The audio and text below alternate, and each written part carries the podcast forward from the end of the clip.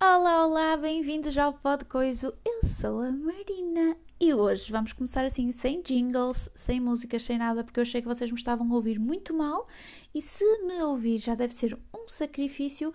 A ouvir mal, então, leva-vos ao céu e eu, senhores, não tenho essa missão cá, ok? Procurem um padre. Muito bem, hoje vou-vos levar até ao lado negro da maternidade. Sim, hoje vamos tirar o lado hum, Instagrammer da maternidade. Vamos tirar o cheiro a flores do cocó e o canto lírico dos gritos dos bebés. É tudo tão bonito, não é? Nas fotos e nos vídeos que elas publicam sem som, mas isto é igual para toda a gente. Não fiquem com ilusões, é igual para toda a gente e eu estou cá para vos dizer umas verdades. Com isso, não quero dizer que ser mãe seja mau, nem vos dizer para não serem mães, ok? Façam bebés à vontade. E isto, neste momento, podia estar a ser patrocinado por uma marca de fraldas, porque eu ia ajudar a aumentar a natalidade. Ou por uma marca de preservativos, porque há muita gente que não vai gostar de ser mãe depois deste podcast. Mas, como ainda não há patrocínios, vamos começar porque vocês não estão aqui para isto. Cinco coisas que ninguém te diz antes de seres mãe. Quando vejo uma grávida feliz na rua, é mais provável que o ar de felicidade seja por estar a ver outra coisa sem ser a sanita do que propriamente por estar grávida. Gente, todas vocês conhecem de certeza aquela história de que não se deve falar da gravidez antes dos três meses. E só depois de engravidar é que eu percebi que esses três meses são aquele período uh, que as pessoas decidiram dar, não é? Para terem a certeza que o que está lá dentro é de facto um embrião e não um padre do Vaticano a tentar expulsar o demónio. Porque durante três meses, no meu caso, minha gente, eu achei que me ia sair um órgão pela boca. Ou isso, ou uma plaquinha a dizer fechasses as pernas. Eu juro, aqueles três meses para mim foram horríveis. Eu vomitei até a alma. E acho que hoje em dia ela ainda não voltou para o sítio dela. Mas isso já são outros 500. Pronto. Uh, é horrível.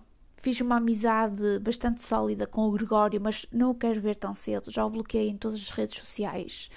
Porque hum, acho que foi das piores coisas que a gravidez me trouxe muito sinceramente. Uh, a pessoa acordar e a primeira coisa que vê é a sanita, não é uma visão que a gente queira. Pronto. Coisa 2. Não sei se estão preparadas para esta. E se calhar não devia ter incluído esta. Mas, como sou vossa amiga, cá vai. Coisa 2. O teu pipi. Eu acho que posso dizer pipi o teu pipi vira um ATM. Sim, a maquininha de pôr cartão, tirar dinheiro. Essa mesmo. Porque quando estamos perto da hora, o nosso pipi vira um autêntico ATM. Aquilo é um tal de mete mão, tira mão, mete mão, tira mão, mete mão, tira mão. Que às vezes só apetece mesmo gritar Gente, aqui está em manutenção. Por favor, procure o ATM mais próximo. Porque, vamos ser sinceras, o que não faltam lá são pipis. Portanto, mudem de pipi, por favor. Porque isto é horrível.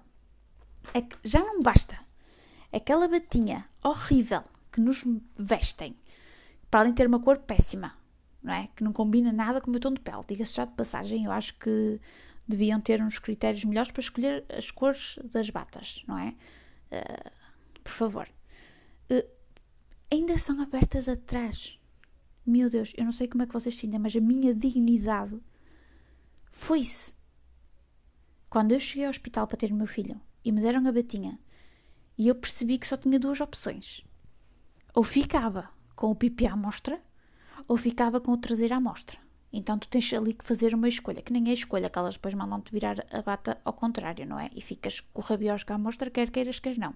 Mas naquele momento, enquanto tu não percebes como é que tens que vestir aquela coisa, tens que fazer uma escolha. Qual será o mais vergonhoso? Deixar a perseguida à mostra, não é? Ou dar a abertura da retaguarda assim para toda a gente, porque aquilo é assim, estão lá montes de pessoas, os pais das outras crianças, e entra a mãe, e entra não sei quem, e tu estás ali, né? Com o traseiro à mostra, sempre que tens que ir a algum lado, para não falar das alturas em que a gente está ali, escarrapachida em modo ATM, e é um entra e sai da sala também, mas isso, pronto, vamos deixar de lado porque não vos quero traumatizar assim tanto, não é? Coisa 3. E aqui eu sei que vai haver muita gente que não vai concordar e vão criar um hashtag. Amamentar não é maravilhoso.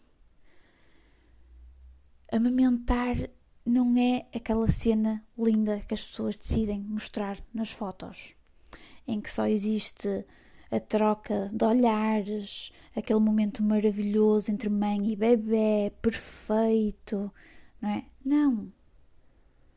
E é tão estúpido as pessoas só quererem mostrar esse lado da amamentação. Porque depois existem mães que não conseguem amamentar, ou para quem amamentar é difícil e doloroso, e acham-se uns completos ETs. Amigas, custa a todas é horrível para todas. Depois melhora, sim, melhora, mas ao princípio é mal para todas.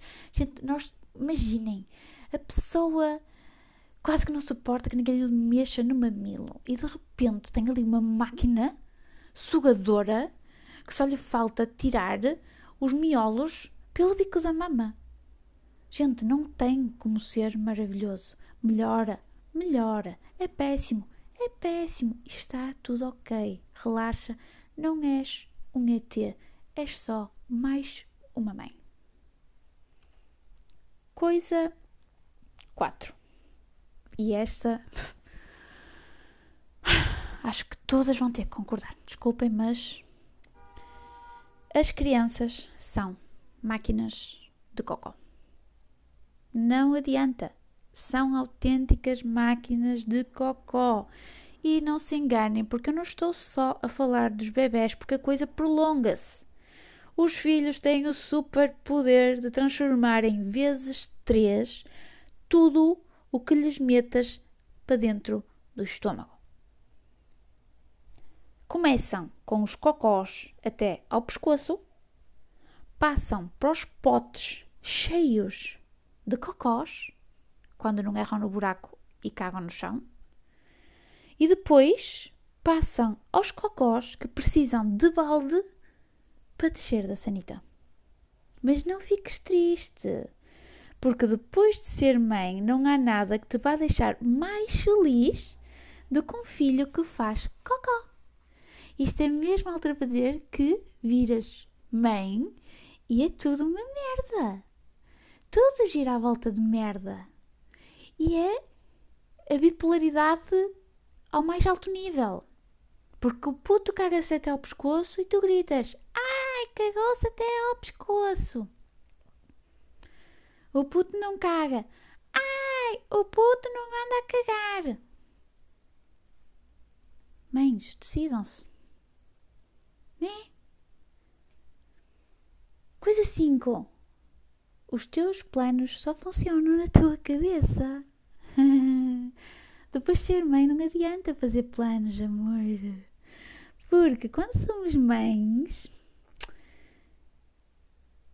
passamos a viver numa montanha russa com um parafusinho prestes a soltar-se do carrinho. É impossível prever se estás a fazer a coisa certa, se vai correr bem ou o que é que se vai passar depois.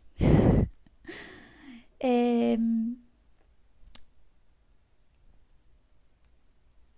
muito difícil prever qual vai ser o desfecho deste carrinho com o parafuso solto.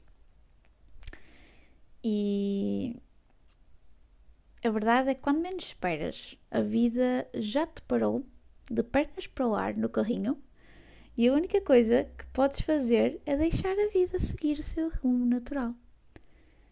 Se é fodido, é. Ninguém quer estar de pernas para o ar com um carrinho com um parafuso solto.